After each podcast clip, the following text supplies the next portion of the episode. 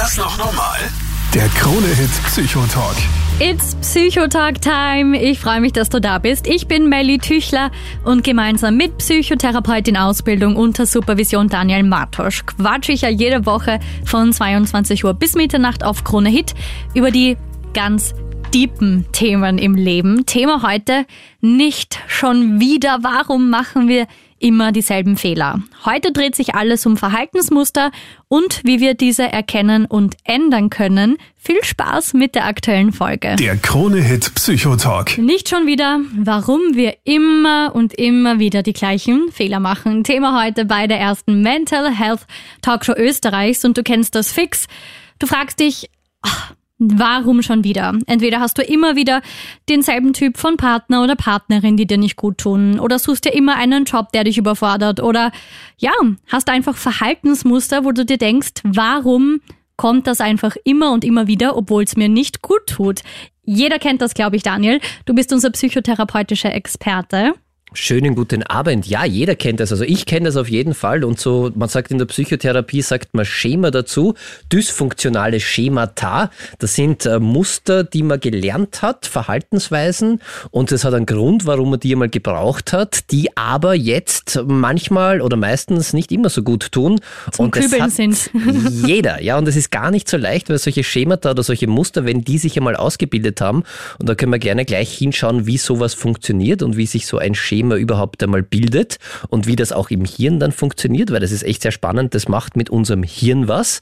Und wie das funktioniert, schauen wir uns gleich an. Aber wichtig ist, dass das nicht immer so sein muss. Also das ist zwar in uns drinnen und mhm. angelegt, aber, und da werden wir heute auch drüber reden, und das finde ich sehr, sehr spannend, man kann schon was dagegen tun. Man kann ausbrechen aus dem Hamsterrad quasi. Man kann ausbrechen, ja, das ist schön, das gefällt mir. Na? Man kann aus dem Hamsterrad ausbrechen, wobei ich gleich dazu sagen muss, und das kenne ich auch von mir selbst, es ist gar nicht so leicht, da auszubrechen. Ja, vor allem nicht so leicht, das zu erkennen, oder? Also ich kann mir vorstellen, dass man dann oft die Schuld, wenn irgendwas nicht klappt, bei wem anderen sucht und vielleicht jetzt nicht so bei seinen eigenen Verhaltensmustern. Ja, oder auch bei sich selbst. Das ist, kann auch ein Schema sein, dass man die Schuld immer bei sich selbst sucht und sich deshalb abwertet. Das ist ein Stimmt. sehr häufig verbreitetes Schema, das ja dann nicht immer gut tut und äh, das einen ja dann selbst auch schadet, wenn man keinen Selbstwert mehr hat, wenn man immer selbstbewusst ist, wenn man glaubt, man schafft nichts und man ist sowieso zu blöd für alles.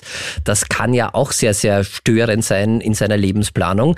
Das heißt, da gibt's ganz, ganz viel, was da bei uns angelegt ist und das hat ganz viel mit unserer Kindheit zu tun. Und äh, ja, das ist spannend, wenn man das einmal erkennt, weil erkennen tut man es meistens erst, wenn es wirklich zu einem Problem wird. Und das ist ein bisschen das Gemeine dran, weil wenn man ein Schema haben, und das muss ich auch gleich sagen, ein Schema ist an sich eine großartige Erfindung der Biologie oder weil es uns der ja Natur. hilft und erleichtert, oder? Genau, weil mit dem Schema lernen wir irgendwie, dass wie was funktioniert. Das heißt, wir haben dann einmal die Erfahrung gemacht, okay, das zum Beispiel in Beziehungen funktioniert so und so und dann speichert sich das mehr oder weniger in unserem Hirn ab und dann brauche ich nicht jedes Mal aufs Neue überlegen.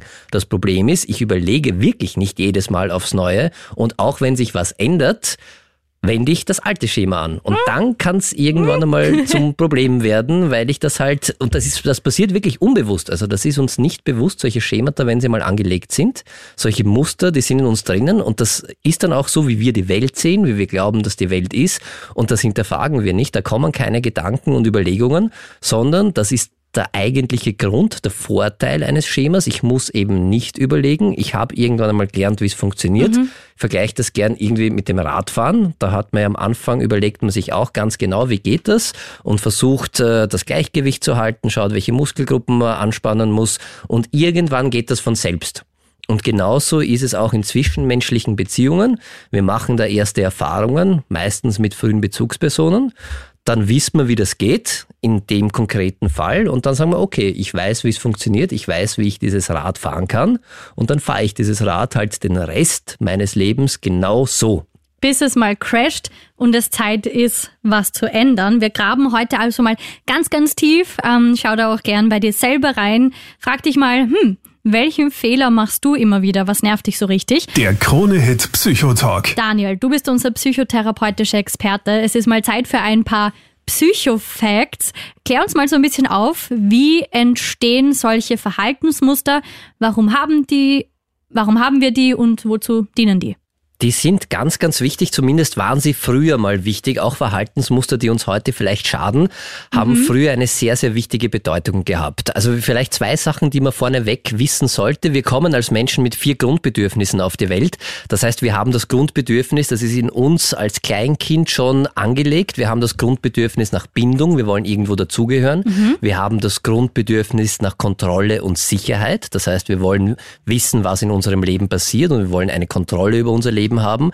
Wir haben das Grundbedürfnis nach Selbstwertschutz und Selbstwerterhöhung. Wir wollen wichtig sein, wir wollen einen Wert haben und wir haben das Grundbedürfnis nach Lustgewinn. Wir wollen Sachen machen, die uns Spaß äh, machen, die uns Freude bereiten und gleichzeitig Unlustvermeidung. Das heißt, wir wollen nichts haben, das uns schmerzt, sowohl körperlich als auch emotional. Also Ergibt Sinn, ja? Genau. Mit diesen vier Grundbedürfnissen kommen wir als kleine Babys auf die Welt und dann haben wir ein bisschen das Problem, dass wir die versuchen müssen zu befriedigen. Und jetzt hängt sehr davon ab, in welchem Umfeld ich aufwachse. Und gleichzeitig ist es auch so, dass selbst die besten Eltern nicht immer alle Grundbedürfnisse von ihren Kindern gleichzeitig zu äh, 100 Prozent befriedigen können. Und jetzt überlegen wir uns, weil wir sehr, sehr intelligente kleine Wesen sind, schon mhm. als kleine Menschen, als kleine Babys, überlegen wir uns Bewältigungsstrategien oder halt Strategien, wie kann ich es schaffen, in meiner Umgebung wie kann ich es schaffen, meine Grundbedürfnisse am besten zu befriedigen? Und da die zweite Sache, die man wissen muss, neben den Grundbedürfnissen, unser Hirn baut sich erst fertig, wenn wir schon auf der Welt sind. Das heißt, unser Hirn baut sich mit den Erfahrungen, die wir vor allem im frühkindlichen Alter machen. Wo wir aber eigentlich sehr machtlos auch oft sind. Je nachdem, ich genau. meine, manche haben einfach Glück und werden in eine Familie geboren, weiß ich nicht, wo die Eltern über drüber happy sind und andere Eltern kümmern sich vielleicht gar nicht oder es passiert schon im kleinen Alter irgendein schlimmer Schicksalsschlag. Also das hat man ja nicht wirklich in der Hand. Das hat man nicht in der Hand und äh, wir sind aber Überlebensweltmeister und großartig, jeder Mensch für sich. Und dann schaffen wir es halt oder dann bauen wir unser Hirn so, was gerade möglich ist und was wir gerade brauchen. Und wir überlegen uns dann schon völlig unbewusst und automatisch, wie schaffen wir es, unsere Grundbedürfnisse nach Bindung, nach Kontrolle, Kontrolle, nach Sicherheit, nach Selbstwertschutz, nach Selbstwerterhöhung und natürlich auch nach Lustgewinn und Unlustvermeidung irgendwie zu erreichen. Und wir mhm. können nicht immer alles erreichen, aber wir überlegen uns da was. Und danach, nach diesen Strategien, die wir da anwenden müssen, baut sich dann auch unser Hirn. Zum Beispiel, also um es vielleicht ein bisschen konkreter zu machen, wenn ich jetzt äh, nicht als Baby, aber in meiner Kindheit, Jugend irgendwie Eltern habe, denen Leistung sehr, sehr wichtig ist, dann werde ich die Erfahrung machen, dass ich meinen Selbstwertschutz, meine Selbstwerterhöhung, ich bin was wert, weil meine Bezugsperson mir das gibt und mich lobt, wenn ich was leiste, mhm. bekomme, wenn ich besonders gut bin und sehr, sehr viel mache.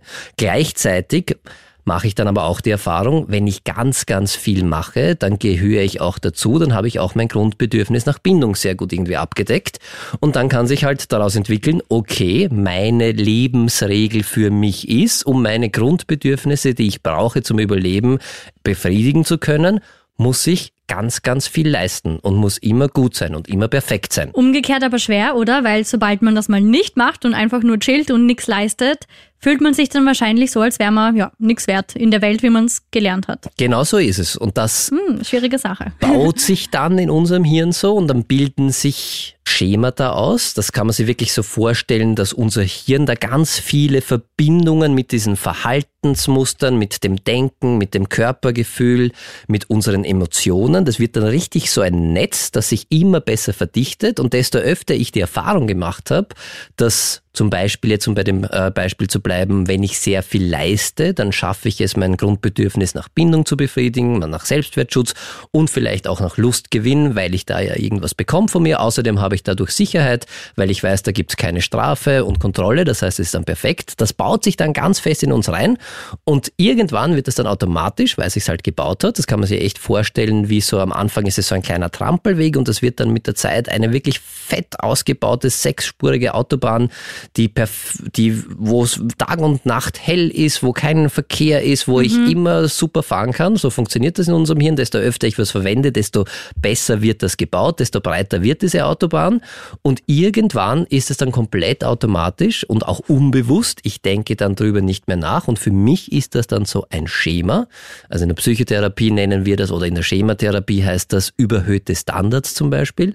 Das heißt, ich versuche durch ganz, ganz überhöhte Standards, also Selbststandards, ich muss ganz, ganz perfekt sein, ich muss gut sein, ich muss mehr leisten als alle anderen, dann bin ich auch mit mir zufrieden und dann habe ich die Gewissheit, dass ich meine Grundbedürfnisse befriedigen kann. Das war in der Kindheit, wahrscheinlich, wenn das jetzt so passiert ist, super hilfreich, mhm. weil es eben dazu geführt hat, dass ich meine Grundbedürfnisse befriedige bei meinen Bezugspersonen. Das kann aber natürlich sein, dass sich im Laufe des Lebens ja vieles ändert.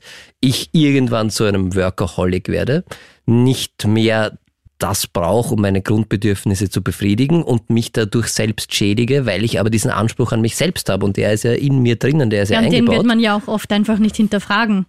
Den hinterfragt man. Das ja. fühlt sich dann ja wirklich komisch an, ja so. wenn ich einmal nicht, und vor allem ist das so, wie ich die Welt sehe. Also man kann sich das, wenn man so ein, so ein, ein Schema ausgebildet hat, kann man sich das wirklich vorstellen, da setzt man eine Brille auf und durch die sieht man dann die Welt. Ja, aber auch voll spannend mal zu sehen, wie andere die Welt sehen. So, wenn ich quasi mal deine Brille aufsetzen könnte oder du meine. Das ist sehr, sehr spannend. Das kann man in der Psychotherapie dann machen. Also wir können nicht Brillen tauschen, aber was wir in der Psychotherapie dann machen, ist uns das wirklich anzuschauen, versuchen zu verstehen und deshalb ist es in der Psychotherapie auch ein großer Punkt oft und so eine, eine typische Frage, wie war denn die Kindheit? Mhm. Und da geht es nicht irgendwie darum, dass jetzt die Eltern schlecht waren, sondern da geht es ja wirklich darum, einmal um zu verstehen, auch von außen, okay, warum bin ich so geworden, wie ich bin? Warum mache ich Sachen, wie ich sie mache? Und vor allem dann die Frage zu stellen, okay, ist es heute noch hilfreich oder brauche ich das vielleicht gar nicht mehr und könnte es auch anders machen. Der Krone-Hit Psychotalk. Jetzt gibt's einen Anruf von Hörerin Sonja. Hallo, da ist die Sonja aus St. Pölten. Und ich muss sagen, ich habe jetzt schon ein paar Mal gehört, dass man Verhaltensweisen oft in der Kindheit lernt schon und es hört sich irgendwie manchmal wie ein schlechter Scherz an. Und jetzt habe ich mir irgendwie die Frage gestellt, wenn das wirklich so ist, dass man das in der Kindheit schon lernt, kann man dann aus diesem Verhaltensmuster überhaupt noch ausbrechen, ohne dass man sich Hilfe bei wem anderen sucht? Danke, Sonja. Sehr, sehr gute Frage. Daniel, du bist Psychotherapeut in Ausbildung unter Supervision. Wenn ja. wer die Frage beantworten kann, dann du.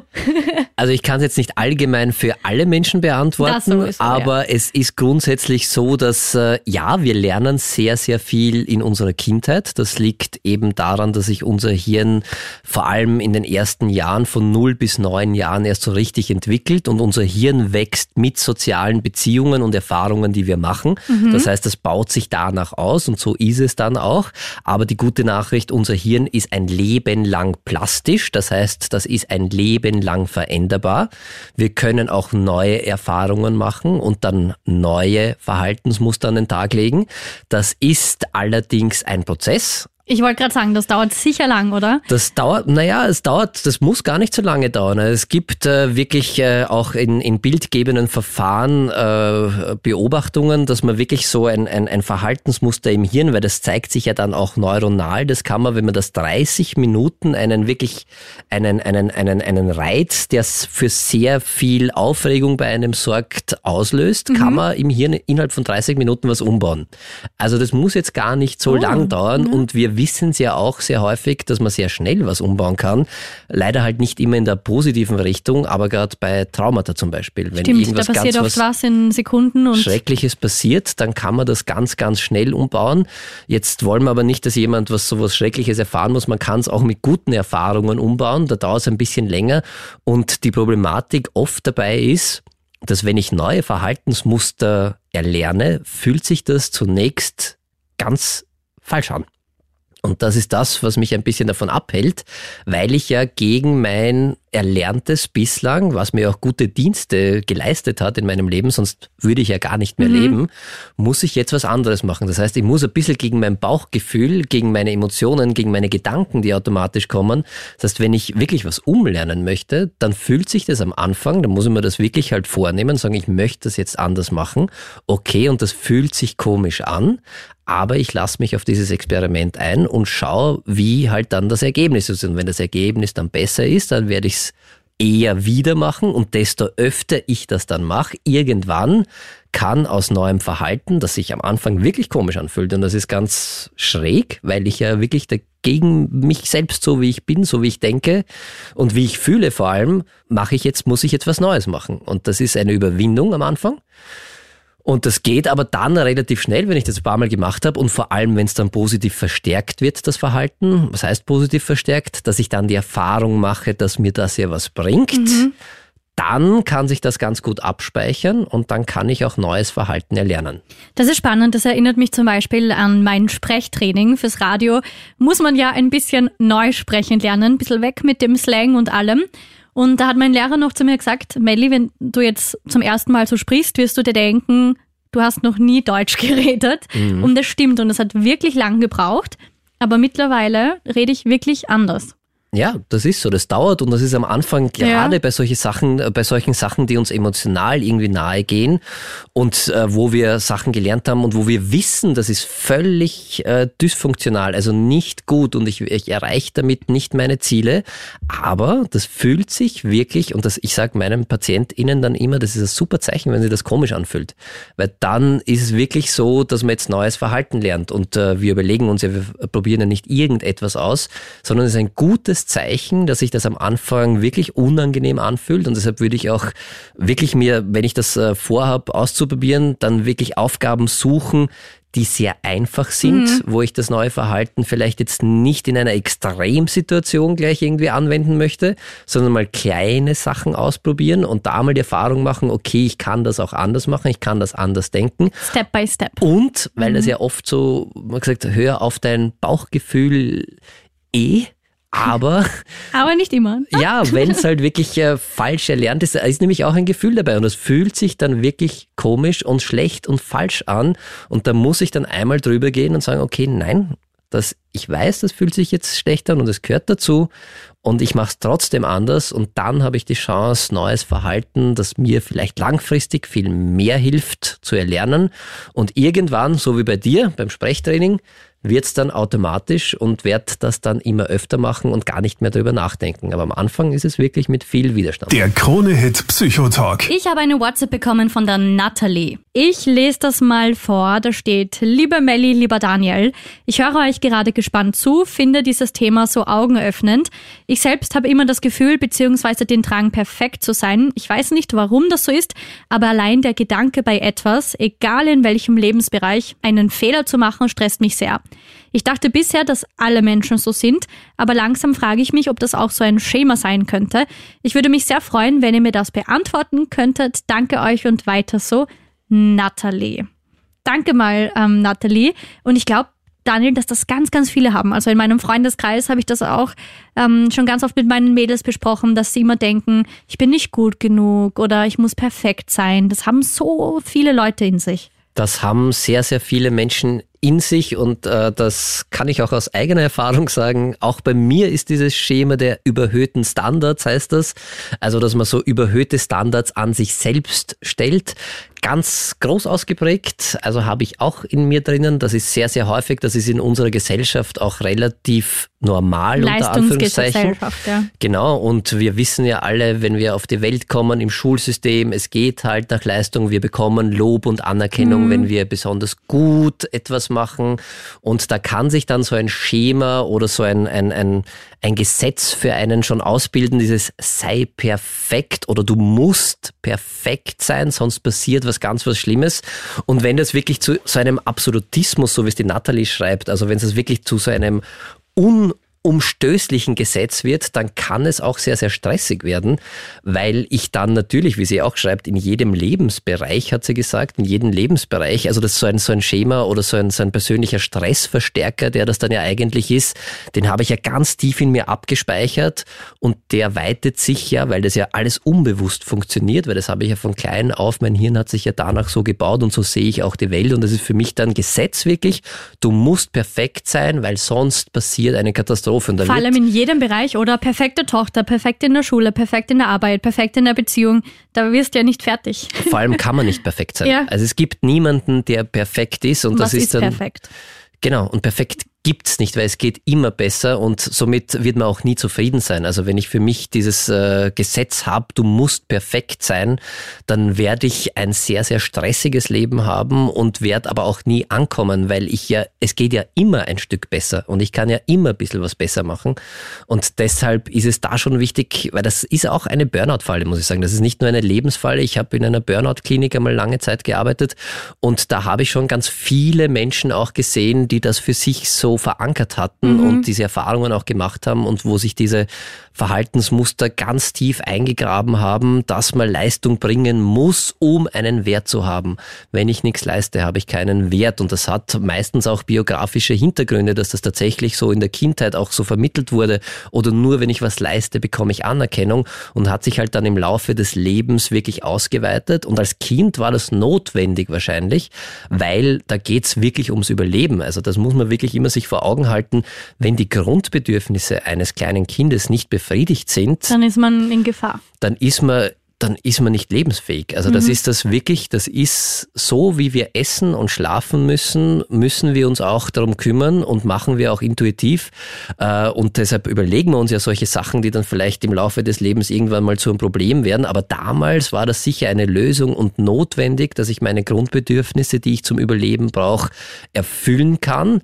Und irgendwann hinterfragen wir das nicht mehr und dann kann es zum Problem werden. Und da würde ich dann schon sagen, wenn es wirklich so permanent ist und auch einen Stress macht, macht und wenn man beginnt vor allem darunter zu leiden. Mhm, so beschreibt es die Natalie ja auch. Klingt Quasi fast irgendwie ein bisschen in der WhatsApp, so. ja, wenn man das so rauslesen kann. Klingt so, möchte ich da jetzt nichts unterstellen, aber wenn da wirklich so ein Leidensdruck ist, dann würde ich auf jeden Fall professionell Hilfe in Anspruch nehmen oder es gibt auch wirklich ganz gute Ratgeber, die man sich selbst einmal, äh, wo man lesen kann.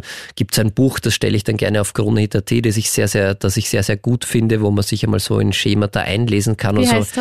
das? Äh, Das Buch heißt Raus aus den Lebensfallen von Eckhard Rödiger. Das ist so ein Patienten-Schematherapie-Begleitbuch und das kann ich wirklich wärmstens empfehlen. weil es Kommt da auf meine Liste. gut beschrieben ist und man sich da ein bisschen selbst mit sich auseinandersetzen kann. Und sonst wirklich äh, in Psychotherapie gehen, das kann manchmal, manchmal, ja, das kann manchmal wirklich äh, auch zu Burnout führen und mit Burnout, wir haben schon mal eine Sendung drüber gemacht, äh, das sollte man sich echt nicht spielen, weil das kann dann sowohl zu körperlichen als auch zu schweren psychischen Erkrankungen in weiterer Folge führen und dann lieber, wenn man es jetzt schon erkennt, gleich was machen und sich das anschauen. Aber hast du zum Beispiel jetzt einen kleinen To-Go-Tipp ähm, für die Natalie, was sie jetzt vielleicht schon mal so ein bisschen umsetzen kann? Man könnte das, wenn das wirklich so ein, ein, ein persönlicher Stressverstärker ist, könnte man versuchen, und ich weiß, das ist nicht so leicht, aber auch einmal ein bisschen wie soll ich sagen, fairer zu sich selbst sein und so einen Blick, vielleicht so einen Perspektivenwechsel zu machen, was würde ich denn von anderen erwarten und was Mhm, erwarte ich ist gut. von mir? Und vielleicht auch äh, sich klar machen, dass es perfekt nicht gibt, dass jeder Mensch Fehler macht und vielleicht auch sich zu hinterfragen, weil oft äh, denkt man das ja nicht zu Ende, weil es so automatisch äh, passiert. Was ist denn wirklich, wenn einmal eine Arbeit nicht perfekt ist? Was passiert denn dann? Ja, geht die Welt wirklich unter? Vielleicht einfach so ein bisschen hinterfragen. Ist ein Genau. guter Tipp. Und vor allem, was bedeutet das für mich, wenn ich mal einen Fehler mache? Da kann man, das fragt man sich ja auf, auch oft nicht. Dann kommt man oft dann auf ein Grundbedürfnis zurück, dass man dann das Gefühl hat zu versagen, dass man dann keinen Wert mehr hat. Aber kann man sich wirklich fragen, was ist denn, was sind denn da meine Gedanken dabei und was, was bedeutet das, wenn dieser Gedanke eintritt? Oder das mal zu Ende denken und sehr hilfreich oft immer so einen Perspektivenwechsel machen. Also was erwarte ich von mir und was erwarte ich von einem Menschen, den ich sehr, sehr gerne habe und der mir sehr nahe steht? Was würde ich von dem erwarten und dann vielleicht ein bisschen runterzukommen? Vielen Dank für deine Frage, Nathalie. Ich hoffe, wir konnten sie zumindest ein bisschen beantworten. Der Krone-Hit Psychotalk. Jetzt zum spannenden Thema Beziehungen. Warum suche ich mir immer wieder denselben Typ Mann oder Typ Frau aus, wenn es dann einfach nicht passt und immer Drama gibt? Und da haben wir auch gleich einen Anruf zu dem Thema. Hey, da ist die Martina aus Salzburg und ich finde das Thema extrem faszinierend, weil Mhm. ich mich irgendwie auch teilweise da jetzt drin selbst wiedererkenne. Ich habe mich schon ein bisschen gefragt, warum ich irgendwie immer an denselben Typ Mann gerate, die mir irgendwie dann im Endeffekt nicht so gut tun. Ja, vielleicht sollte ich mal schauen, ob so Verhaltensmuster bei mir vielleicht auch zutreffen. Danke, Martina. Ähm, du bist fix nicht allein. Daniel, klär uns auf. Warum geraten wir immer wieder an denselben Typ Mann oder Frau? Wenn ich jetzt diese eine Antwort hätte, dann wäre ich, glaube ich, sehr reich, weil dann würde ich einen Ratgeber schreiben und äh, die ganze Welt vor leider Gottes nicht so tollen Beziehungen retten. Äh, dann gib mal ein paar Ansätze Kann ich, das, zumindest. das wäre ein bisschen unseriös und kann ich auch nicht machen. Was man aber schon sagen kann, dass das natürlich auch etwas äh, mit einem selbst zu tun haben kann, welche Art von Partner ich mir unter Anführungszeichen ausgerechnet immer aussuche. Und oft ist es ja so, dass gerade wirklich nicht die besten Partner dann immer wieder zur Wahl stehen oder dann genommen werden auch. Und das hat sehr häufig einen wirklich schrägen Hintergrund oder schrägen Hintergrund. Eigentlich kann man es eh ganz gut nachvollziehen, aber es ist so, dass wenn ich einmal und vor allem auch vielleicht in der Kindheit schon die Erfahrung gemacht habe, dass äh, in Beziehungen es vielleicht ein Ungleichgewicht gibt, dass es vielleicht äh, Gewalt gibt, dass vielleicht äh, das nicht die besten Voraussetzungen sind, dann habe ich das halt kennengelernt. Und so schwierig und so leidvoll das oft auch ist, ich kenne das. Und Menschen haben ja auch das Grundbedürfnis nach Kontrolle und Sicherheit. Das heißt, alles, was ich kenne, gibt zu einem gewissen Grad zumindest das Grundbedürfnis oder befriedigt zu einem gewissen Grad das Grundbedürfnis nach Kontrolle und Sicherheit. Obwohl es uns nicht gut tut. Obwohl uns nicht gut tut, kennen wir das und deshalb wissen wir, worauf wir uns einlassen. Und da kann es sein, und das passiert immer wieder, dass man dann, dass die Beziehung doch sehr wichtig ist, also Beziehungen für uns sehr, sehr wichtig ist, weil es ja auch ein Grundbedürfnis ist, und dass man dann sich genau das aussucht, was man schon hatte, auch wenn es nicht gut war, weil man ein bisschen Angst davor hat und weil das ist halt dann wieder so ein bisschen äh, Unsicherheit, logischerweise, wenn ich was Neues ausprobieren möchte.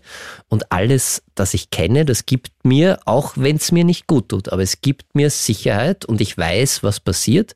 Ich habe ein bisschen so ein Kontroll, also ich habe die Kontrolle ein bisschen drüber. Und wenn das ausgeprägt ist, dass das sehr, sehr wichtig für einen ist, dass dieses, die Erfüllung des Grundbedürfnisses nach Kontrolle und Sicherheit sehr, sehr wichtig ist, dann kann es sein, dass man sich da unbewusst vielleicht immer den aussucht, weil man das halt schon kennt und weil man dadurch ein Gefühl von Sicherheit für sich hat. Aber das heißt jetzt nicht, dass es bei allen so ist. Und man muss auch ganz ehrlich dazu sagen, es gibt auch einfach sowas wie Pech. Und es gibt Ja. auch äh, wirklich nicht immer die, sagen wir mal, sozial kompetentesten Partner. Das muss man auch sagen. Da gibt's viele. Wir haben auch schon einmal eine Sendung äh, über toxische Beziehungen gemacht. Unbedingt nachhören. Ähm, in unseren Sendungspodcast ist das noch normal der Kronehit Psychotalk. Da findest du überall, wo es Podcast-Plattformen gibt und natürlich auf kronehit.at auch alle Folgen zum Nachhören. Und da haben wir uns ja schon ein bisschen damit auseinandergesetzt.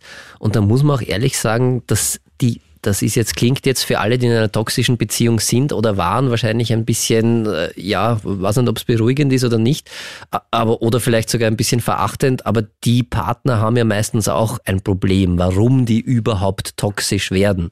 Die haben ja ganz, ganz häufig ein Selbstwertproblem und oft steckt dahinter auch eine Persönlichkeitsentwicklungsstörung und dass die selbst schon sehr, sehr viel gemacht haben und was sie halt dadurch und das, was sie dadurch schaffen, ist sehr manipulativ zu sein, gerade am Anfang sehr, sehr viel vorzuspielen. Also es muss nicht immer an einem selbst hängen. Ich glaube, wenn sich's wirklich häuft und wenn das ganz, ganz häufig ist, kann man mal schauen, in erster Linie auch, wie man damit umgeht für sich, weil das ja jedes Mal aufs Neue natürlich eine schreckliche Erfahrung Und ist. einfach schmerzhaft ist. Aber Genau. wie du sagst, es gibt auch einfach Pech. Es gibt auch Pech und das darf man nicht, man kann nicht alles immer in die Kindheit schieben. Ja. Manchmal gibt's auch wirklich Trotteln. Entschuldigung. Finde ich super. Ja. Und dann heißt einfach wegkommen, move on to the next und jemanden finden, der einfach besser passt. Der Krone-Hit Psychotalk. Und jetzt gibt's wieder eine WhatsApp-Nachricht. Hallo aus dem Burgenland, ich höre euch gerade zu und habe da eine Frage. Mir ist es immer und in jeder Situation wichtig, die Kontrolle zu behalten und immer das letzte Wort zu haben. Allein der Gedanke, jemand anderen Entscheidungen für mich treffen zu lassen, macht mich wahnsinnig. Ich habe einen Bürojob und gerade da führt das immer wieder zu Problemen. Ich will nicht eingebildet klingen, aber manche Kollegen sind einfach so unkoordiniert und bringen nichts weiter. Da ergreife ich oft das Wort und versuche chaotische Situationen unter Kontrolle zu bringen. Weil manche das nicht gut finden, habe ich immer mehr Leute in der Arbeit, mit denen es dann eskaliert, bis wir uns anschreien. Der Punkt, der mich jetzt stutzig macht, ist, dass ich genau dasselbe auch in den beiden Jobs davor hatte. Ich bin immer davon ausgegangen, dass die Leute einfach sehr, ähm, nennen wir es gemütlich sind und einfach so vor sich hinarbeiten, aber ohne Ziel und Struktur. Kann es sein, dass das Problem vielleicht doch bei mir liegt, beziehungsweise wenn ja, was mache ich dagegen? Danke euch und bitte hört nie auf, euch für dieses Thema einzusetzen. Liebe Grüße, Sonja. Danke, Sonja. Wir werden nicht aufhören, uns für dieses Thema einzusetzen. Danke für dein Vertrauen, dass du das mit uns teilst. Daniel, du kannst jetzt natürlich übers Radio keine Ferndiagnose machen, aber Mhm. vielleicht hast du so einen Überblick und kannst einem so ein paar Tipps geben. Es klingt sehr danach, dass der lieben Sonja Kontrolle sehr, sehr wichtig ist und äh, dass es vor allem ganz, ganz wichtig ist, dass alles auch perfekt gemacht werden muss und dass es keine Fehler geben darf. Und vor allem, was ich ein bisschen schade finde für die Sonja jetzt, und das ist ja auch der Grund, warum man Psychotherapie machen sollte, ist, dass sie darunter leidet offenbar, weil es ja auch immer wieder eskaliert und es klingt auch so, als hätte sie sehr, sehr viel Stress und auch wenn man sich über andere Menschen ärgern muss die ganze Zeit, weil sie vielleicht den eigenen Ansprüchen nicht entsprechen, dann kann das ja sehr belastend sein. Weil ich stelle es mir halt auch sehr anstrengend vor, ständig zu kontrollieren, was die anderen machen, weil dann müsste die Sonja ja quasi 100.000 Aufgaben von jedem in der Arbeit übernehmen. Das und geht ja nicht. Das kann dazu führen, dass man schnell in eine Überforderung kommt. Und wenn das wirklich so ein Muster ist, also dazu kenne ich jetzt die Sonja natürlich viel zu wenig, aber wenn sie schreibt, dass das in allen Jobs bislang oder auch in den Jobs davor schon so passiert ist, dann kann das schon dafür sprechen, wenn das immer wiederkehrend ist und immer wieder zu Problemen führt, dass das so ein unbewusstes Schema ist, das da getriggert wird. Und äh, da würde ich dann schon, was, weil sie gefragt hat, was kann ich dagegen machen? Man kann sich das einmal selbst hinterfragen und was heißt es eigentlich für mich? Warum muss ich das machen? Und wahrscheinlich ist es am einfachsten, sowas auch mit einem Psychotherapeuten, mit einer Psychotherapeutin gemeinsam zu hinterfragen. Da kann man dann ein bisschen besser in die Tiefe gehen und da auch wirklich nachfragen. Es gibt auch so eigene Schema-Fragebögen. Das sind insgesamt 97 Fragen. Das klingt jetzt viel, aber das dauert circa 20 Minuten, den Die gemeinsam Zeit kann man mal nehmen. Handy weg, Instagram weg und Genau, mit Patientinnen auszufüllen. Also das kann man auch gemeinsam äh, machen und sich einmal anschauen, okay, warum ist mir das so wichtig? Welche Grundbedürfnisse sind da vielleicht auch in meiner Kindheit nicht erfüllt gewesen? Warum habe ich das gebraucht oder warum glaube ich das jetzt noch zu brauchen? Dass ich so ein bisschen die Verantwortung für vieles übernehme, dass ich so der Mensch bin, der die Verantwortung dafür hat, dass alles funktioniert und es nicht aushalten kann, wenn Fehler passieren. Und zwar nicht nur bei mir, sondern auch bei anderen. Weil auch das kann natürlich zu einer Lebensfalle werden. Wenn ich permanent das Gefühl habe, ich bin für alles verantwortlich, ist das auch ein Ding der Unmöglichkeit. Irgendwann muss ich für mich auch die Entscheidung treffen oder die Einsicht haben, dass ich Verantwortung, da gibt es einen schönen Satz, Verantwortung kann ich nur für Sachen übernehmen, über die ich die Kontrolle habe. Und gerade in zwischenmenschlichen Beziehungen hat man sehr wenig Kontrolle. hat man nicht so wirklich die Kontrolle. Ja. Also das, und man hat aber das Gefühl, als müsste man die Kontrolle haben oder als müsste, als hätte man die Verantwortung. Und das ist halt wirklich ein, ein wichtiger Satz eigentlich. Ich kann nur für das verantwortlich sein, wofür oder worüber ich die Kontrolle habe. Und das hört halt dann meistens bei mir dann auch auf. Und das ist wichtig, das auch für sich zu erkennen und zu sehen, okay, ich bin nicht verantwortlich für alle. Und da kann man mal hinterfragen, okay, warum ist denn das so? Warum ist dieses Gefühl da? Und wie kann ich es vielleicht auch schaffen, für mich nur unter Anführungszeichen verantwortlich zu sein. Das ist ja eh oft herausfordernd genug, Das die stimmt, Verantwortung für sich selbst zu übernehmen. Aber wenn man sich dann auch noch diesen Rucksack umhängt und sagt, okay, ich bin für alles und für die ganze Welt verantwortlich und äh, ich muss immer stark sein und ich muss die Kontrolle behalten und äh, ich muss das alles noch dazu perfekt machen, dann kann das schon in eine Richtung gehen, die irgendwann einmal dazu führt, dass man nicht mehr kann, weil das Ja, einfach komplett ein überfordert ist einfach. Ding der Unmöglichkeit ist, ja, und das einfach nicht geht. Und das muss man auch äh, akzeptieren. Und das ist, kann wahrscheinlich auch sehr erleichternd sein, wenn einem das gelingt, dass ich eben nicht für die ganze Welt verantwortlich bin, sondern ich bin für meinen Teil verantwortlich. Und da kann ich schauen, dass ich das mache, was in meiner Macht steht. Und dann den Rest auch ein bisschen loslassen und vielleicht ein bisschen abgeben und mich eben nicht verantwortlich fühlen. Also ich würde der Sonja, wenn das wirklich zum Leidensdruck führt, unbedingt empfehlen, sich einmal mit einem Psychotherapeuten, mit einer Psychotherapeutin irgendwie zusammenzusetzen und sich das auch mal anzuschauen, weil das klingt schon so, als könnte das sehr, sehr stressig sein. Der Krone-Hit Psychotalk. Jetzt interessiert mich, was macht man eigentlich genau in der Psychotherapie, um solche jahrelangen Verhaltensmuster zu erkennen, aber auch zu verändern? Stelle ich mir ja nicht so easy vor. Also die erste Herausforderung ist immer, und das gilt für, glaube ich, jede Patientin und jeden Patienten, für mich zumindest, ich möchte mal verstehen, gemeinsam mit der Patientin, warum mache ich was und wie ist es dazu gekommen. Das heißt, wir machen einmal gemeinsam so eine Anamnese, das heißt, wir, so ein, ein, wir schauen uns das ganze Leben an, wir schauen an, natürlich beginnen wir immer beim aktuellen Problem, aber wir schauen dann auch, okay, was, was ist denn da bislang passiert und warum tut der Mensch so, wie er tut. Und da kann man relativ schnell, wenn man das ein bisschen gelernt hat und so eine Psychotherapie-Ausbildung dauert ja sechs Jahre, also da hat man Zeit, das ein bisschen auch zu lernen. Und wenn man das dann äh, gelernt hat, dann kommt man relativ schnell unter Anführungszeichen auch dorthin, warum mache ich denn Sachen so, wie ich sie mache? Und dann kann man sich die Frage stellen, okay, und macht es jetzt gerade in meinem Leben auch noch Sinn? Und dann, also wenn man das einmal, das, der erste Punkt ist es mal zu verstehen und zu erkennen. Und solche Schemata, solche Muster, solche Verhaltensmuster, die laufen ja völlig unbewusst ab. Und da ist es der erste Punkt in der Psychotherapie, die einmal wirklich sichtbar zu machen und äh, die zu erkennen, weil das ist die halbe Miete eigentlich, dass ich mal sage, okay, das ist ja jetzt wieder so ein Muster. Da kommen jetzt wieder diese Gedanken, die mit diesem Muster einhergehen. Da kommen wieder diese Gefühle, die mit diesem Muster einhergehen. Da kommt jetzt wieder dieses Körperempfinden, das mit diesem Muster einhergeht. Und da kommt auch dieser Handlungsimpuls, der mit diesem Muster einhergeht. Und wenn man diese Komponenten einmal rausgearbeitet hat, dann kann man schauen, meistens, da gibt's ganz, ganz tolle Techniken, wie man mittels Imaginationsübungen anhand eines aktuellen Problems oder Gefühls, wo man das halt einfach hat, kann man dann zurückgehen. Das macht man in seinen Gedanken und oft kommt dann so ein wirklich ein sehr, sehr plakatives Bild, eine Erinnerung, wo das Gefühl auch dazu gehört. Und da sind wir dann meistens direkt beim Punkt und wissen, okay, da kommt das her. Damals hat das wirklich viel, viel Sinn gemacht. Und da war es eine Bewältigungsstrategie damals, die überlebensnotwendig war und die man jetzt einfach automatisch macht, wenn man es nie wieder hinterfragt hat, die aber jetzt zu Problemen führt. Und wenn man dann ist, dann kann man sie gemeinsam anschauen. Das ist immer so eine Teamarbeit. Okay, kann man da was vielleicht verändern? Was hat sich denn in der Zwischenzeit verändert?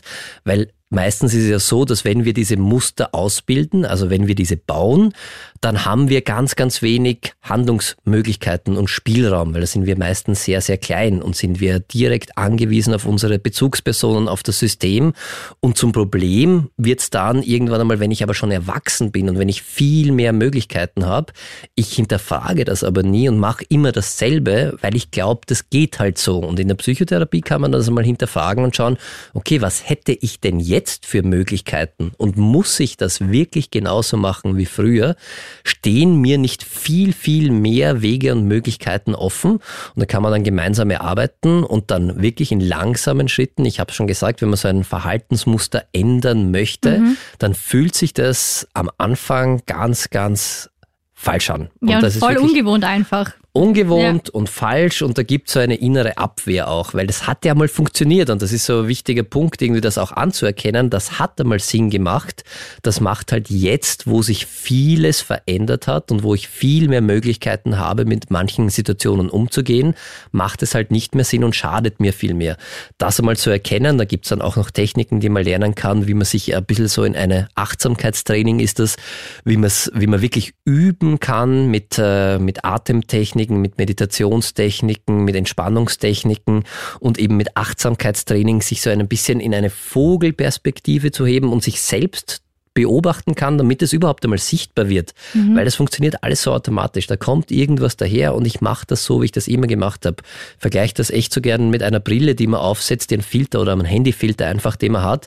Und sobald eine Situation, die irgendwie an früher erinnert, schaltet sich dieser Filter ein und dann sehe ich die Welt durch diesen Filter. Das heißt, meine Wahrnehmung ist so, meine Gefühle sind so, meine Gedanken sind so und ich bin genau in diesem Filtererlebnis und sehe die ganze Welt durch diesen Filter und schaffe es nicht, diesen Filter abzunehmen. Mhm. Und in der Psychotherapie arbeiten wir daran, dass wir mal diese Filter benennen überhaupt und schauen, okay, was sind denn das für Filter und wann hat welcher Filter welchen Sinn gemacht? Und dann versuchen wir mal in eine Perspektive zu kommen, dass wir den Filter mal heben und schauen, wie schaut es denn jetzt aus als im Erwachsenen Erwachsenenalter. Es wäre voll cool, wenn man wie bei Instagram einfach so swipen könnte und verschiedene Filter einfach ausprobieren könnte. Das machen wir den ganzen Tag unbewusst. Also wir machen das und die Herausforderung ist ja, das bewusst zu machen. Ja. Wir mhm. swipen den ganzen Tag unbewusst von einem Filter zum nächsten und legen das wirklich am, am Tag, das kann in einer Situation sein, dass wir fünf, sechs unterschiedliche Filter, eben Schemata haben, aktivieren ja. und drüber legen und dann hin und her switchen. Und die Kunst ist es, oder die Kunst, das Ziel in der Psychotherapie ist es dann, diesen Filter mal, vor allem den, der zu Problemen führt, einmal abzulegen und einmal von so einer Vogelperspektive, also ohne dieses rohe Bild, das echte, die Realität, einmal anzuschauen und schauen, okay, was kann ich denn machen? Weil wenn der Filter jetzt so eine ganz fette Vignette hat drumherum, dann sehe ich ja nur kleine Teile vielleicht des Lebens durch diesen Filter. Und wenn ich den einmal runternehme oder den, den Filter wegswipe, habe ich ja ein ganz ein anderes Bild. Und da kann man dann schauen und ansetzen, was kann ich da machen? Und dann kann ich neue Verhaltensweisen ausprobieren und im besten Fall, wenn sie wirklich dann zu positiven Erfahrungen führen, dann wird es irgendwann eine Selbstverständlichkeit, weil so lernen wir Menschen was, und das haben wir damals ja auch gemacht, wir haben was ausprobiert, mhm. das hat funktioniert, dann haben wir es immer wieder gemacht. Und genau diesen Effekt nutzen wir auch in der Psychotherapie. Wir probieren dann neue Sachen aus und wenn sie funktionieren, wird sich das positiv verstärken. Das heißt, da habe ich eine positive Erfahrung und jeder Mensch macht gerne Sachen ein zweites Mal, die was Gutes gebracht haben. Und dann kann man langsam daran arbeiten und immer wieder so, dann kann man so Frühwarnzeichen rausarbeiten. Es gibt ja bestimmte Situationen, wo das, das Muster, das Problematische oder der Filter, der problematisch ist, immer wieder kommt. Kann man mal wirklich genau in diese Situation sich analysieren und anschauen, was war denn, was für Gedanken sind da. Die sind oft unbewusst, die kann man aufdecken. Was für Gefühle kommen da und gehören die nicht in Wirklichkeit ganz in die Vergangenheit und äh, belasten mich jetzt, weil die Situation jetzt ein bisschen ähnlich ist, so wie sie früher war. Also da gibt es ganz, ganz viele spannende Sachen, die man da machen kann und vor allem sehr, sehr hilfreiche. Also das ist ein Prozess und der ist nicht am Anfang ungewohnt wahrscheinlich, wenn man mhm. dann was Neues macht und den Filter mal runter. Aber es ist sehr, sehr befreiend, das da mal ich, ja. das auch ohne diesen Filter zu sehen und vor allem dann zu sehen, okay, wie viele Möglichkeiten habe ich jetzt einfach, weil ich den Filter nicht mehr drauf habe und weil ich jetzt das ganze Bild sehe. Du siehst also, es lohnt sich immer, an dir selber zu arbeiten, einfach so ein bisschen zu erforschen, woher kommt das alles. Also auf keinen Fall schämen, gern mal Therapie oder sowas ausprobieren. Der Krone-Hit Psychotalk. Und da haben wir auch schon die nächste Anruferin. Hallo, da ist die Jennifer aus Mödling und ich finde euer Thema heute total spannend und umso länger ich zuhöre, umso mehr bemerke ich, dass ich auch selber irgendwie so Verhaltensweisen habe, die ihr da heute ansprecht. Ein Beispiel dafür ist jetzt zum Beispiel, wenn bei mir, also ich date sehr gerne und immer wenn das dann ernster wird, fange ich an, dass ich langsam Rückzieher mache. Also ich stelle dann zum Beispiel Blödsinn an oder melde mir zum Beispiel nimmer, zeige Interesse an anderen. Also beim Fortgehen tanze ich dann andere Typen an, obwohl ich eigentlich ja gerade mit wem was Ernsteres am Laufen habe. Und jetzt habe ich da zwei Fragen an euch. Die erste ist nämlich, kann es sein, dass ich das äh, unterbewusst absichtlich mache, also dass mein Unterbewusstsein merkt, oh Gott, es wird ernst und dann irgendwie Strategien entwickelt hat, wie man da wieder rauskommt aus dieser ernsten Situation. Und falls das so ist, wie kann ich das ändern? Gibt es da irgendwas, was ich machen kann, damit das nicht mehr passiert? Danke, Jenny, für deinen Anruf und dein Vertrauen. Daniel, was sagen wir dazu? Also es kann durchaus sein. Also ich, ich sage es immer dazu, ich kann jetzt so am Telefon nach 20 äh, oder 30 Sekunden nicht eine, eine Diagnose machen Eh und, klar, und sagen, was ja. ist. Aber ich muss äh, dazu sagen, dass äh, klingt sehr vertraut. Sowas hatte ich auch schon bei einer Patientin, was ähnliches, dass äh, immer, wenn es dann ernst geworden ist, dann mal angefangen hat, obwohl man das gar nicht wollte. Und das ist ja eigentlich voll gemein, weil also die Patientin, die ich damals hatte, die wollte die Beziehung unbedingt haben oder eine Beziehung haben, aber hat die dann auch immer selbst torpediert und dann auch immer so einen Blödsinn gemacht. Und wir sind dann irgendwie drauf gekommen, dass das ja sehr wohl ein, ein, ein Schema oder ein, ein Verhaltensmuster bei ihr gewesen ist. Und da ist äh, das Grundbedürfnis, also war eine große Angst davor vom Einsamsein und vom Verlassenwerden. Und sie hat Selber quasi zerstört, dass sie nicht verlassen wird? ja, da ist nämlich einiges passiert in ihrem Leben, wo sie verlassen wurde. Okay. Und zum Schutz, das hat so weh getan und da war die Bewältigungsstrategie, okay, bevor mir das passiert, bevor mir das wieder passiert, dann sorge ich lieber dafür, dass es gar nicht so weit kommt. Und das war auch unbewusst Okay, bei ihr, ja. weil in Wirklichkeit war dieser große Wunsch nach einer Beziehung da und das war sehr, sehr paradox. Und gleichzeitig aber aus Angst, Hat dann wieder verletzt zu werden, quasi. Hat so einen Modus übernommen, der, wenn ein Schema getriggert wird, dann aktiviert sich bei uns ein Schema, ist im Hintergrund tätig und dann aktiviert sich ein Modus bei uns. Und der war halt dann tatsächlich, der hat das torpediert und das war alles im Unbewussten. Und das hat halt für viel Ärger natürlich gesorgt und vor allem das Ziel wurde nicht erreicht, dass sie eine Beziehung hat, die sie eigentlich wollte, weil sie das unbewusst torpediert hat. Und der Grund war tatsächlich, dass sie Angst hatte, wieder verletzt zu werden. Und Wow. in der Psychotherapie haben wir dann halt herausgearbeitet, woher kommt diese Angst, warum ist die so schrecklich. Und auch, was ja sehr, sehr häufig der Fall ist, dass es eben keine hundertprozentige Sicherheit geben kann und dass es aber sehr, sehr schade ist, wenn man dem Leben überhaupt keine Chance gibt. Und Ich habe mal so einen Satz gehört, ähm, quasi, ich lerne mit dem Risiko zu leben. ja, Und den finde ich voll gut. Den habe ich mir auch in irgendeiner Situation einfach mal aufgeschrieben und habe mir gedacht, so, ich gehe das Risiko ein, es kann schief gehen, aber ich muss es ausprobieren.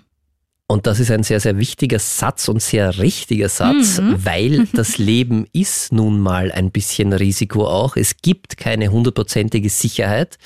Und deshalb, wenn ich hundertprozentige Sicherheit haben möchte, dann kann ich nicht wirklich am Leben teilnehmen. Und das ist sehr, sehr Stimmt. schade, weil da geht mir sehr, sehr viel verloren. So wie eben bei meiner Patientin damals oder vielleicht auch bei der Jennifer, dass sie aus Angst eine Beziehung einzugehen und verletzt zu werden, nie eine Beziehung eingeht und das unbewusst irgendwie alles im Vornherein schon kaputt macht. Und das ist natürlich sehr, sehr schade, weil eine Beziehung kann ja auch gut gehen. Ja, sie kann auch scheitern, aber sie kann auch gut gehen. Und wenn ich irgendwie nur aus Angst, dass es vielleicht irgendwann einmal scheitern kann oder dass irgendwann einmal was passiert, dann darf ich gar nichts mehr machen. Und das ist halt sehr, sehr schade, weil dann verpasse ich mein Leben und mache mir mein eigenes Leben kaputt. Und das soll es ja nicht sein. Und solche, solche Abläufe funktionieren wirklich unbewusst. Das ist wirklich wichtig dazu zu sagen. Das haben wir nicht am Schirm. Das Ja. haben wir wirklich auch mit der Patientin lange herausgearbeitet und äh, geschaut, wo kommt das her und was passiert denn da eigentlich? Warum macht sie das, wie sie es macht? Weil das ist ein wirklich ein, ein impliziter, Ab, also ein unbewusster Ablauf bei uns. Das haben wir nicht. Wir machen dann einfach. Also wir, wir tun dann einfach. Und das ist ein bisschen das Gemeine an diesen Schemata und an diesen Verhaltensmustern. Die sind uns nicht bewusst. Die setzen wir nicht bewusst ein und sagen, okay, ich weiß, ich wurde damals verletzt und das möchte ich nicht mehr und deshalb mache ich jetzt, dass es nie zu einer Beziehung kommt, sondern das passiert alles in unserem Unbewussten. So automatisch, Standby. Genau, und das Ergebnis ist aber, dass wir das, was wir eigentlich wollen, nicht bekommen und uns dann über uns selbst ärgern und dann wieder das Neue versuchen und dann wieder das machen. Und dann wird es irgendwann zu einem Teufelskreis und führt zu sehr, sehr viel Frustration. Und da ist es echt wichtig, wenn man sowas hat und wenn man solche Muster hat, unter denen man leidet und wo man immer wieder dasselbe macht und immer das Gefühl hat, ja, ich will das eigentlich gar nicht und das steht meinen Zielen im Weg und trotzdem ist es so, dann ist es echt hilfreich, sich das vielleicht gemeinsam mal äh, mit einem Psychotherapeuten, mit einer Psychotherapeutin anzuschauen und zu schauen, was liegt denn da eigentlich dahinter und was ist denn das, was da unbewusst bei mir alles abgeht. Der Krone-Hit Psychotalk. Und zum Schluss noch eine WhatsApp von Stefan. Hallo ihr zwei. Also ich würde echt gern wissen, ob ich auch so ein Schema mit mir herumschleppe. Ich bin einfach ein Mensch, dem es wichtig ist, gemocht zu werden und mit allen Menschen gut auszukommen. Ich hasse Streit und finde, man kann doch auch mit Freundlichkeit und Diplomatie sehr weit kommen. Wenn mich mal jemand absolut ablehnt, kann es schon sein, dass ich das so gar nicht verstehe und sehr emotional werde. Das verletzt mich dann einfach sehr. Ich komme eigentlich drauf, weil ich immer wieder aus meinem Umfeld höre, wie auffällig mein Verhalten ist. Ist es wirklich so schlimm, gemocht zu werden? Ich frage mich einfach, ob das nicht normal ist und wichtig ist, sich sehr zu bemühen, dass die Mitmenschen einen wirklich schätzen. Ich freue mich auf eure Antwort. Liebe Grüße aus Linz, Stefan. Also ich kann gleich eine Frage beantworten. Ja, lieber Stefan, auch du schleppst ein Schema mit dir herum, weil wir alle schleppen Schemata mit uns herum. Und das ist vielleicht auch noch wichtig äh, dazu zu sagen. Also ein Schema ist nichts Schlechtes, überhaupt nicht. Wir alle haben Schemata. Die Frage ist, wie sehr sind diese ausgeprägt? Also wir alle haben so emotionale Schemata und äh, das ist ja auch ganz, ganz wichtig, damit wir wissen, dass wir nicht immer jede einzelne zwischenmenschliche Begegnung überdenken müssen müssen und uns fragen müssen, was könnte da jetzt wie sein. Das ist schon sehr, sehr hilfreich, dass wir das haben. Mhm. Problematisch wird es dann, wenn gewisse Schemata äh, sehr, sehr weit ausgeprägt sind, weil das heißt, dass wahrscheinlich in der Kindheit oder im Laufe des Lebens Grundbedürfnisse nicht befriedigt wurden und sich dann etwas besonders ausbildet. Das heißt, sehr im Vordergrund steht und mhm. dann immer wieder im weiteren Leben, auch wenn es damals vielleicht einmal hilfreich war, äh, zu Problemen führt. Beim Stefan kann ich jetzt sagen, er, er fragt, ist es äh, schlimm, gemocht zu werden? Nein, finde ich nicht. Also das hat schon, einen, hat schon ist schon gut. einen guten Grund. Die Frage ist, wenn man so ein, ein Gesetz für sich, ich muss bei allen Menschen beliebt sein, dann kann es schon sehr problematisch werden, muss man sagen. Wenn das so, dass man alles macht für die anderen, dann im Umkehrschluss. Vor allem, wenn die anderen dann zum Beispiel gemein zu dir sind, Stefan oder so, und du es immer noch versuchst, dann stelle ich es mir halt schwierig vor. Ja, und da muss man sich auch die Frage stellen, ist es überhaupt möglich, dass äh, man von jedem Menschen auf der Welt gemocht wird? Nein. Das geht, geht eben nicht. nicht. und das ist dann eben so ein Vorhaben, das nur zur Frustration führen kann und vor allem führt es dazu, und das sehe ich als besonders große Gefahr, wenn man das wirklich, natürlich sind wir alle gern beliebt, aber wenn wir das so als Gesetz für uns haben, ich muss beliebt sein und egal was ist, ich muss beliebt sein, dann kann ich ja nie Nein sagen. Und dann kann ich ja nie ja. irgendwas machen, was mir gut tut, weil wenn ich zum Beispiel, nehmen wir Arbeitssituation her und da fragt mich jetzt ein Kollege, weil ich es gerade vorher äh, gesehen habe, äh, ich möchte bitte, ob du meinen Dienst tauschen kannst und das ist ein unguter Dienst. Und wenn da jetzt Stefan jetzt für sich hat, ich muss beliebt sein, würde ich sagen, ja klar, tausche ich mit dir den Dienst. Ja, meine Diensttauschanfrage wurde leider abgelehnt. Also. Ja, und da hat der Kollege das nicht so ausgeprägt, dass er unbedingt beliebt, obwohl er sich schwer okay. getan hat, muss ja. ich sagen, ein bisschen. Also man hat schon ein bisschen gespürt. Aber du weißt, was ich meine. Also es kann dann schon wirklich zu Gefahren äh, oder zu Gefahr werden, weil ich mich ja komplett verbiegen muss. Und wenn ich versuche, immer nur den anderen alles recht zu machen, dann, dann kann bleibt ja selber auf der Strecke. Dann bleibt bleibt man selber auf der Strecke und deshalb nein, es ist kein Problem und völlig normal gemocht zu werden. Die Frage ist, ist das wirklich so ein absolutes Gesetz für einen und vergesse ich dann komplett auf mich, weil dann wird es zur Gefahr und dann kann es wirklich zu Problemen führen. Und sonst, natürlich, wir sind soziale Wesen, wir sind gerne beliebt, aber man kann nicht bei jedem, bei jeder und immer beliebt sein, wenn man auf sich selbst auch ein bisschen schauen möchte. Der Krone-Hit Psychotalk. Danke, danke fürs Zuhören. Empfehl den Podcast gern weiter. Gib uns einen Like, schick ihn an deine Freunde oder an deine Familie oder wen auch immer. Ähm, und sei auf jeden Fall auch gerne live dabei. Immer mittwochs von 22 Uhr bis Mitternacht live auf Krone Hit. Ich freue mich schon auf dich.